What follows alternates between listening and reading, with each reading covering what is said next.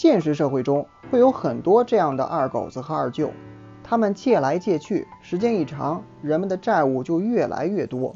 虽然表面上看着经济不错，大家都有钱，但都是借的钱，万一还不上呢？风险很大，有没有？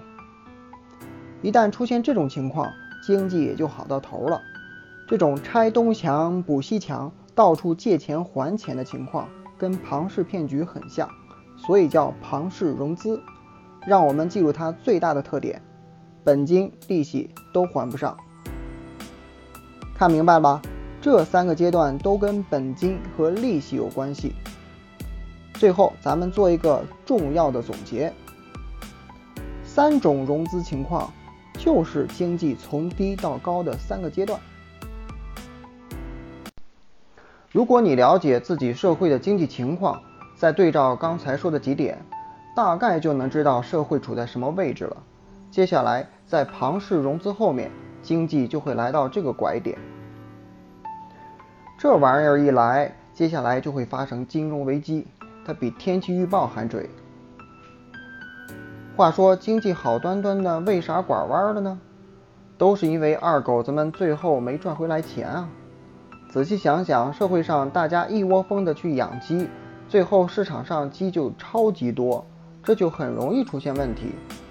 很明显，市场供过于求，可能会降价，鸡便宜了，大家更赚不回钱了。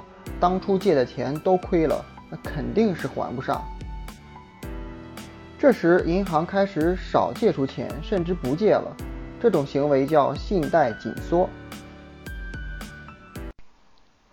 大家亏光了，也借不到钱，消费就不景气了，于是形成了恶性循环。这种表现就是经济下滑。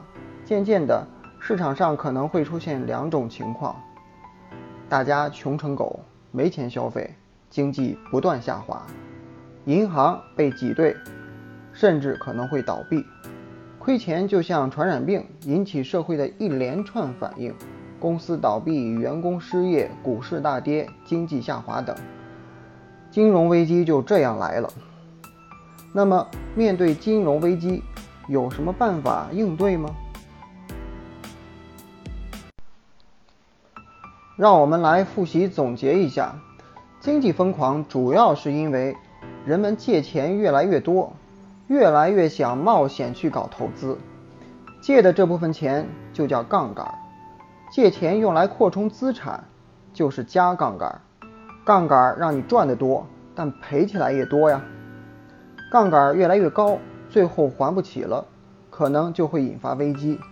所以该知道怎么做了吧？去杠杆啊！简单说就是还钱。一般政府都会做这些事情。方法一：债务违约重组。钱暂时还不上了是吧？银行为了把钱要回来，只好想点别的办法，比如少还点，延长还款期限。方法二：财富再分配，给土豪加税，把收来的钱再发福利，创造就业岗位，这样失业的人就慢慢有了钱，就能把欠上的还上。方法三：货币调节。为了解决问题，政府会和中央银行商量，让中央银行多印一些钱，然后花到大家身上。当然还有其他方法，各有利弊，大家了解一下就行了。想要解决问题，难度还是很高的。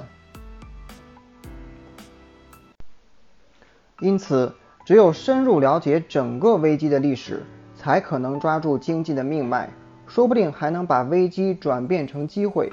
至少在经济浮沉中，你不至于糊里糊涂。接下来我们讲讲历史上著名的几个案例。首先是郁金香泡沫。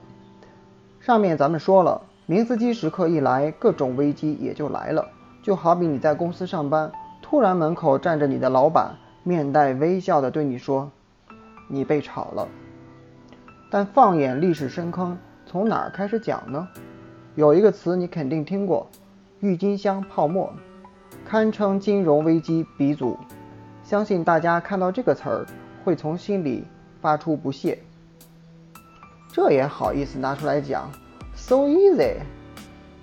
但你不一定深入的了解过，为啥郁金香泡沫发生在荷兰？为啥荷兰金融这么牛？